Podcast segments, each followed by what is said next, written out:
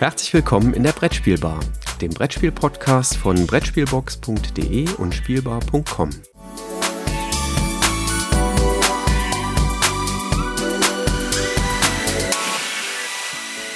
Ja, hallo Christoph. Beim letzten Mal waren wir kurz vor den Karnevalstagen. Ich hoffe, du hast die gut überstanden, sodass wir jetzt hier an der Brettspielbar ein paar Ersteindrücke loslegen äh, oder loswerden können.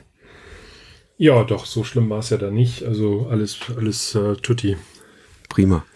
Was hast du denn Neues kennengelernt? Gibt es irgendwas, was dich begeistert hat? Ja, ist ein Spiel, was so zwischen ähm, Kinder- und Familienspiel ist, was äh, ich total klasse finde. Und zwar ist es die Burg Kritzelstein. Burg Kritzelstein ähm, ist bei Blue Orange erschienen und äh, wird hier in Deutschland bei Asmodee vertrieben. Das kann man ab sechs spielen. Äh, es gibt, gibt allerdings zwei Varianten. Die zweite Variante würde ich definitiv nicht mit Sechsjährigen spielen. Ähm, da wird es dann ein bisschen komplizierter äh, und interaktiver und vielleicht auch ein bisschen fieser, vielleicht für das eine oder andere Kind, wie es äh, empfunden, äh, empfunden wird. Burg Kritzelstein ist ein, ja, man könnte jetzt sagen, Roll-and-Draw-Spiel. Das heißt, ich ähm, würfel und kann dementsprechend die Ergebnisse dieses Würfelwurfs auf meinem Tableau abbilden. Und auf dem Tableau habe ich, das ist ein zweiseitiges Tableau, einmal die einfache Kindervariante und die andere, die etwas äh, schwieriger ist. Auf dem Tableau habe ich mehrere Ressourcen, ähm, insgesamt vier Stück und kann dann dort mit kleinen Markern diese Ressourcen abdecken. Wenn ich dran bin, kann ich mir beide Würfel nehmen. Die anderen, die mitspielen, dementsprechend ist die Downtime auch niedrig, die dürfen sich einen Würfel aussuchen. Und hier sind dann in den Spalten oder in den Reihen ähm, sind bestimmte Sachen ähm, ausgezeichnet. Da kann ich Mauern entwickeln bei einer Burg. Ich kann Gefolgsleute ähm, nehmen. Ich kann Türme bauen und die bringen dann dementsprechend auch Punkte. So, und so entsteht auf meinem Blog, den ich vor mir liegen habe, den gibt es auch zweiseitig, einmal mit einer vorgezeichneten Burg, wo ich dann dementsprechend äh, Turmbauteile äh, umranden muss, äh, beziehungsweise einen Blankobogen, wo ich dann selber, äh, wie ich möchte, eine eigene Burg äh, kreieren will. So entstehen dann im Laufe dieses Spiels nach und nach eigene Burgen. Und das Schöne an dem Spiel ist, dass ähm, man nicht nur jetzt simpel dieses Würfeln macht und die Scheibchen da drauf legt, äh, sondern dass man anfängt, dann seine eigene Burg dann auszumalen, auszuschmücken. Also man fängt an, kreativ zu werden in dem Spiel. Die Leute sind nicht nur am Würfeln, sondern da wird dann, entsteht dann wirklich ein schönes Gemälde. Und das äh, ist total reizvoll. Und ich habe das sowohl bei den Kindern als auch bei den Erwachsenen erlebt die dann wirklich sehr, sehr kreativ wurden und ihre Burg ganz toll ausgeschmückt haben. Auf der Rückseite gibt es dann noch ähm, gewisse Interaktionen. Hier habe ich dann Charaktere, die entweder Einmaleffekte, dauerhafte Effekte oder Effekte am Ende in Form von Siegpunkten bringen. Und diese Karten, ähm, die kann ich ähm, akquirieren, die kann ich aber eben halt auch bei meinem Nachbarn stehlen. So, und das ist natürlich dann etwas doof, wenn der jetzt auf eine Siegpunktstrategie aus ist, wo er irgendwelche Kombinationen braucht und ausgerechnet die eine Karte, die mobse ich ihm da weg ähm, und nehme ihm dann da auch Siegpunkte weg. Also deswegen meine ich, das ist so der Bereich, wo ich dann mit jüngeren Kindern vielleicht nicht unbedingt spielen äh, kann. Aber Bruck Kritzelstein hat mich total überzeugt, äh, wie man aus so einem sehr, relativ simplen Spiel doch sowas Kreatives da mit hineinbringt. Das klingt spannend, werde ich mir auf jeden Fall mal anschauen. Ähm, das ist bei Blue Orange erschienen, ne? Blue Orange bzw. Asmodee, ja. Und ich sehe gerade, Autoren sind Corentin Lebras und Ludovic Maublanc. Die sind ja auch nicht unbekannt. Also zumindest den letzteren. Den ersten ist mir jetzt so gar nicht so ein Begriff gewesen, aber äh, ja, also das spricht sicherlich auch nochmal dafür. Klingt sehr spannend. Bei unseren äh, Erstvorstellungs- oder Ersteindruckspodcasts äh, habe ich ja immer direkt äh, das Tablet dabei und habe immer direkt im Browser offen, dass ich nachgucken kann, was du mir da so empfiehlst. Das ist immer ganz spannend. ja, sehr spannend.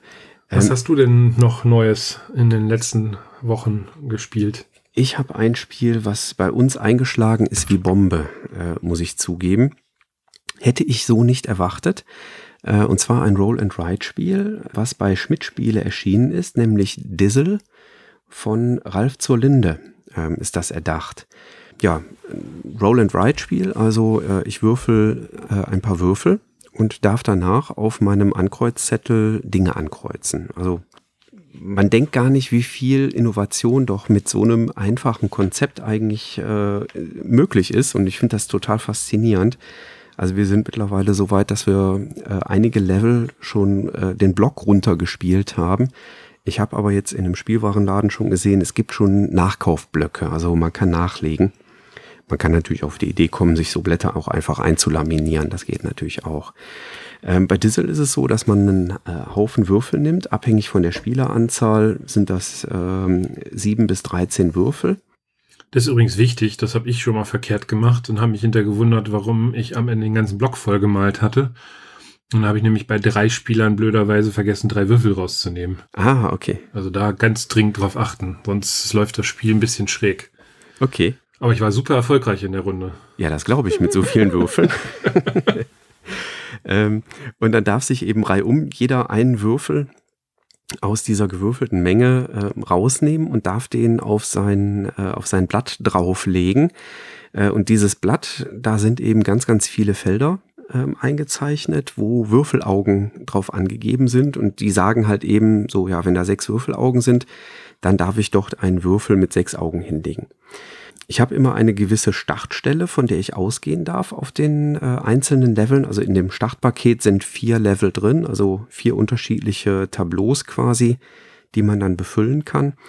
Ähm, auch mit ganz unterschiedlichen Schwierigkeitsgraden. Deswegen finde ich die Bezeichnung als Level da gar nicht mal so verkehrt.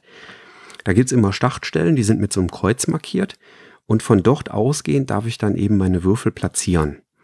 Ähm, wenn ich den ersten Würfel gelegt habe, und dann geht's reihum weiter, jeder nimmt sich einen Würfel, ähm, dann darf ich mir den nächsten Würfel nehmen und den muss ich dann jetzt angrenzend an den schon liegenden Würfel ähm, platzieren. Das heißt, es kommt so ein bisschen drauf an, dass ich schaue, was ist denn da in der Menge der gewürfelten Würfel, was liegt denn da für ähm, Augenzahlen drin, ähm, weil davon auch abhängig ist, wohin ich vielleicht meinen genommenen Würfel platziere, damit ich dann auch, wenn ich das nächste Mal wieder dran komme, vielleicht immer noch einen Würfel nehmen kann.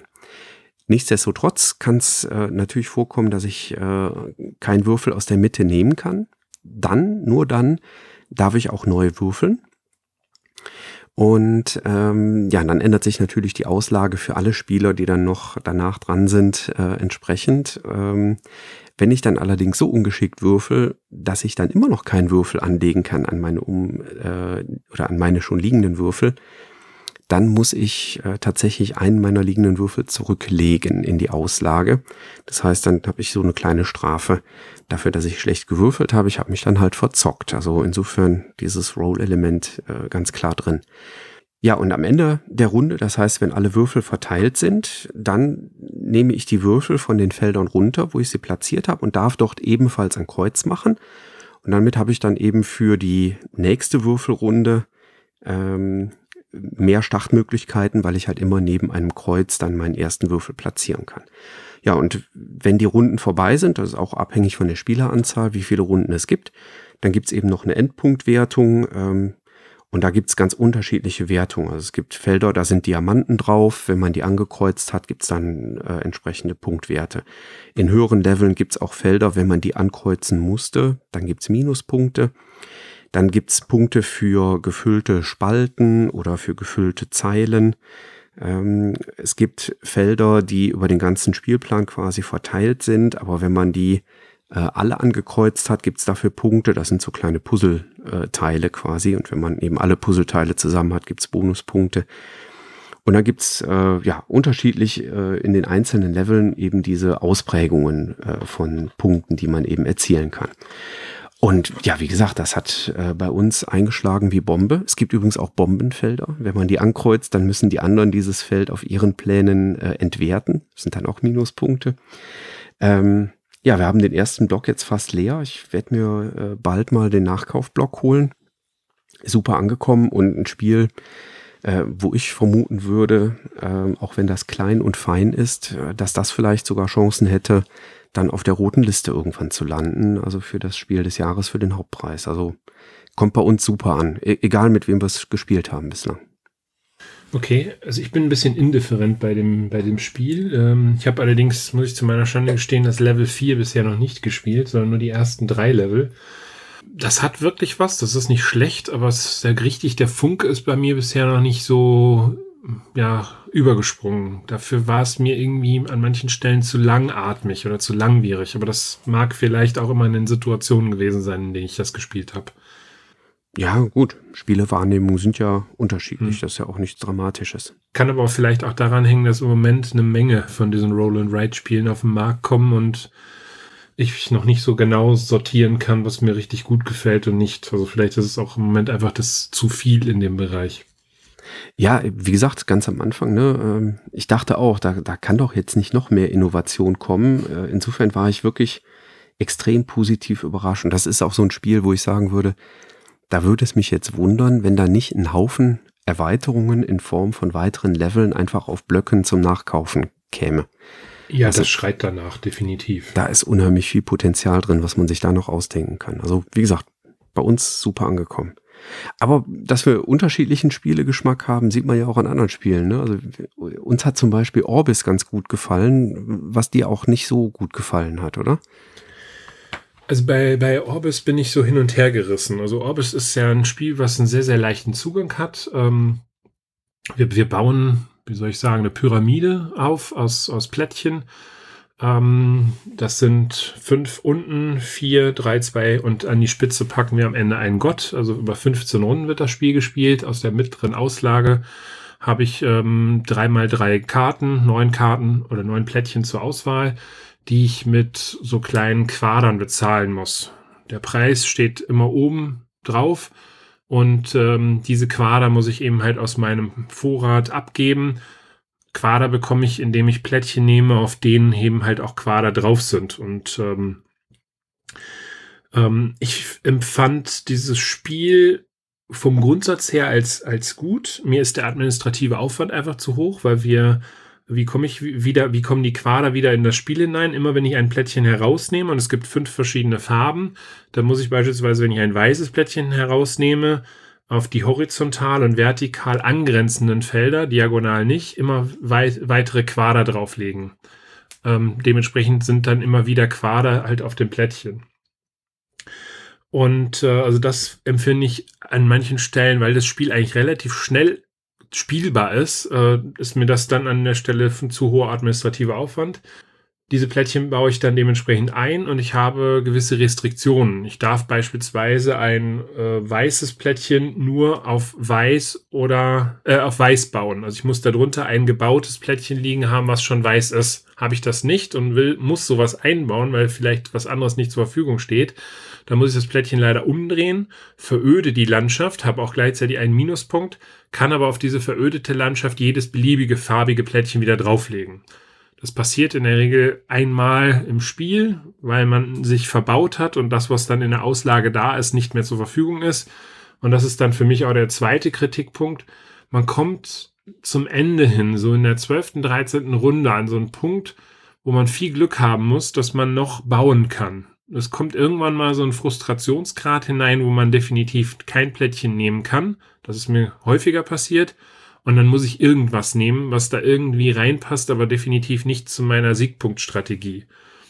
Da kann manchmal schon viel Glück in dieser Auslage drin sein. Äh, und das ist das, was mich da zusätzlich gestört hat. Und dritter Kritikpunkt an dem Spiel, es spielt sich eigentlich oder es soll sich eigentlich sehr, sehr locker und leicht spielen.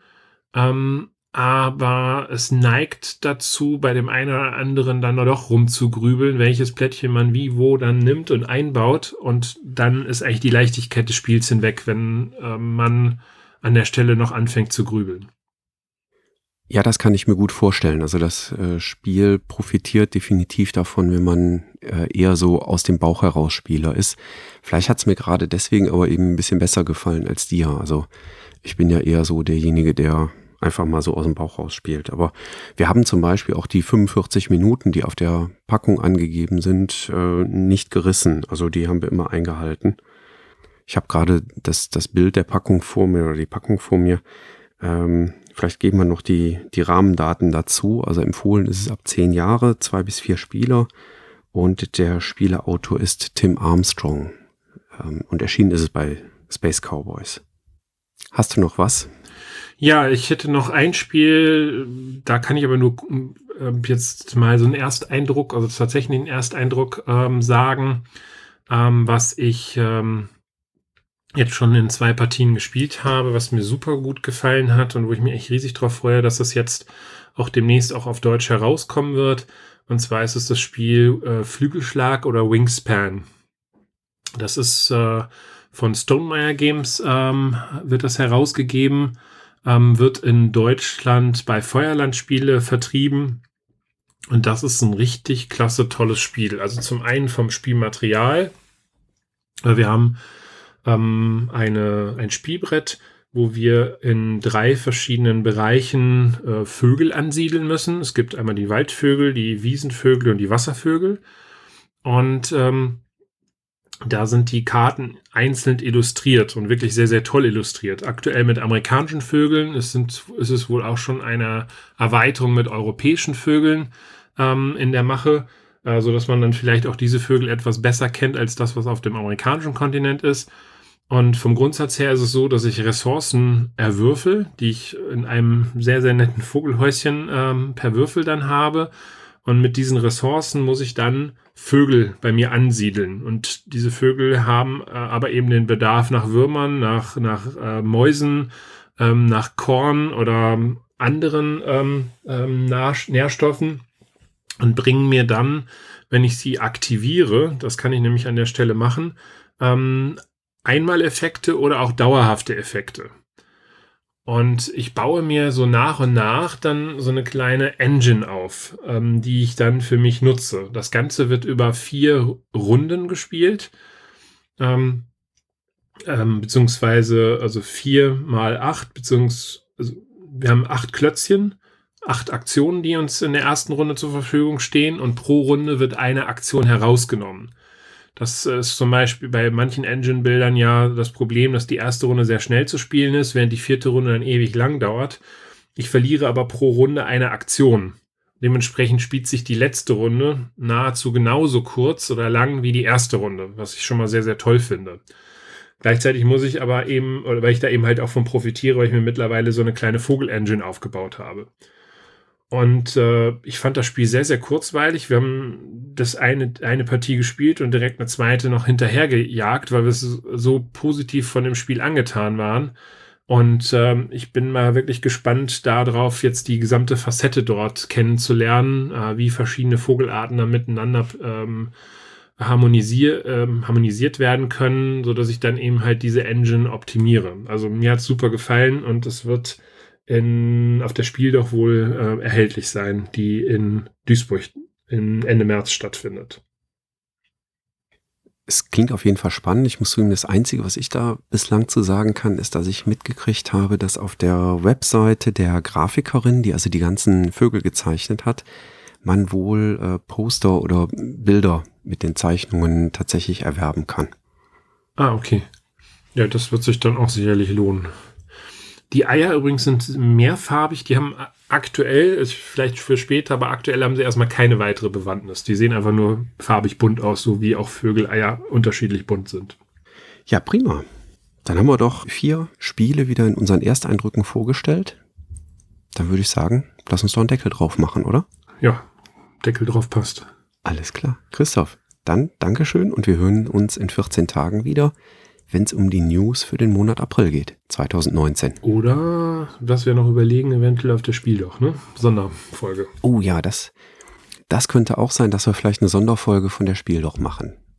Das entscheiden wir ganz spontan. Ich nehme das Equipment einfach mal mit. Prima. Prima. Alles klar. Christoph, dann sagen wir bis demnächst. Danke dir, ne? Jo, tschüss. Bis dann. Ciao.